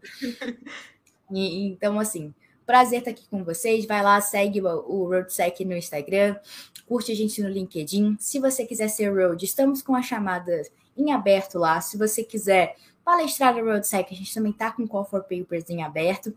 Se você, que nem eu, é do interior, num lugar longe, tão, tão distante, nós temos as caravanas. Vai lá, você manda para o seu coordenador da faculdade, chama aí 15 amigos, você mais 14, ou você mais 37, quantos vocês quiserem caber no ônibus, e traz para cá para o RoadSec, que vocês serão muito bem-vindos. Né? Conversa aí com o professor, coordenador da faculdade de vocês. Para quem não sabe, faculdade pública tem verba para trazer para essas aulas de campo. Então, procurem o coordenador de vocês. Eles podem fretar, né, alugar esse ônibus para trazer a turma de vocês. E aí a gente tem várias opções de desconto, valor de ingresso mais em conta para vocês. Então, também se quiser saber um pouco mais, pode me chamar. Me chama aí no Instagram que a gente conversa. Eu ajudo vocês a conseguirem montar a caravana. Porque eu já montei duas pro Roadsec, então eu sei fazer esse bagulho. esse bagulho, já fiz também pela faculdade pública. A gente só fez um rateio ali para pagar os ingressos e porque a galera foi tomando corote 6 horas da manhã. Nossa. É assim. então a gente é, foi, foi um rolezaço, entendeu? Que aí continuaram bebendo no World Sec, foi lindo, maravilhoso. Mas Vamos, né? O momento do shopping. Ana, a gente tem, inclusive vou compartilhar isso com vocês. A gente tem uma playlist do, do, do Cefetia que a gente zoou, a gente hackeou o negócio do ônibus e a gente colocou a nossa playlist para tocar no, nos alto-falantes do, do ônibus. E aí, mano, a galera foi colocando na playlist e era uma playlist em 2018, o Spotify ainda não era tipo tão acessível, não era todo mundo que tinha Spotify é, pago. E aí a galera foi zoando, tipo, tinha a Bíblia falada, Gênesis 3, Padre Fábio de Mello, e aí depois tinha, tipo, hoje eu vou parar na gaiola. Então, e a gente fazia assim. E aí, tipo, a gente foi três horas de viagem e tipo, a gente não tinha o Spotify Premium, a gente não conseguia pular, então a gente tinha acabado de dançar. Hoje eu vou parar na gaiola, começava Padre Fábio de Mello. então, assim, quando você vai vivenciar uma experiência dessa? A não ser montando uma caravana indo pro RoadSec. Esse é o momento de vocês. Arrumem os seus amigos e tragam pro RoadSec, vocês serão muito bem-vindos. Hum. Mais marketeira que isso, pessoal. Sinceramente. Gente, é porque eu, eu já fazia esse marketingzinho sendo o Road. Eu agora que trabalho para eles, que eu visto a camisa real oficial, cara. Não, não tem, jeito. Né? E eu compartilho por experiência própria, né? O RoadSec virou muitas páginas na minha vida, né? O RoadSec me abriu muitas portas. Eu acredito que ele possa, assim como ele está abrindo para outras pessoas, outras novas pessoas são bem-vindas, né? Que não falta é vaga na área. Então, assim, Verdade. vambora, né? Chama um amigo. Bora crescer junto. E, e, pô, vamos, gente. Aí eu vou ver todos vocês também. Aproveito para ver. Bora, pessoal. cadê o fã-clube da Erika lá, do Sean Green? Cadê o Fala Makers lá? Todo mundo com a camisetinha. Fala Makers, fazer o fã-clube da Erika. Ô, louco, bicho. Bom, mano, queria que você desse aí uma, uma, mensagem, uma sugestão, uma dica pro pessoal que tá entrando na área agora. O momento é seu, fala o que você quiser, faz um poema, sei lá. É, eu sou MC, mas eu não rimo, né? Então não vai dar para fazer isso. Mas assim, gente, ative o segundo fator de autenticação. Mentira. É, mas ative que é uma ótima. Bom, gente, foi uma honra estar aqui com vocês essa noite. Queria agradecer demais todo mundo que está aí assistindo, a galera que já conhecia o meu trabalho ou que está me conhecendo agora. Aos poucos eu pretendo participar um pouco mais do, do meu Instagram, falar um pouco mais, compartilhar um pouquinho mais de conhecimento com vocês. E queria dizer para vocês que estão começando agora e que estavam, assim como eu, um tempinho atrás, morrendo de medo, de vergonha, achando que nunca você vai ter conhecimento suficiente para estar em algum lugar, para falar.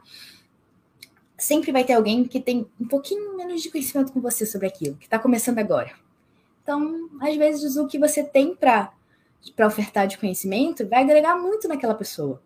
Então, não, não deixe de compartilhar conhecimento porque você acha que você não sabe demais você nunca vai saber demais. Você nunca vai ter todo o conhecimento do mundo suficiente sobre segurança da informação para poder ir lá ensinar. Então, o que você sabe hoje pode agregar muito na vida de uma pessoa que está começando agora. Então, vai lá, fala, compartilha. Conhecimento nunca é demais. Então, se você está começando agora e quiser, esse é o momento, deixa aí seu legado. E é isso, gente. Não sejam hackeados e não hackeiem as pessoas por, por, por qualquer bobeira, né? Vamos fazer parte do, do hacking ético aí, né?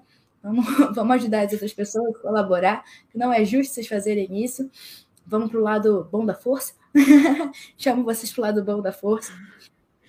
E, e bora lá desmistificar isso, tirar isso do hacker do mal. Vamos levar um pouquinho mais a palavra do hacker para as pessoas, conscientizar os amigos. E é isso, gente. Obrigada, gente. Maravilhoso. E inspirar as pessoas como a Malu faz aqui, né, pessoal? Vamos concordar, né? Muito obrigada de coração mesmo, Malu, pela, pela, pela noite. Obrigado. Eu mesmo. que agradeço, real, você, pelo convite. É isso, pessoal. Até ano que vem. Fechamos aqui esse ano com, com as lives e aí voltamos ano que vem. Obrigado mesmo. Falou pra vocês. Tchau.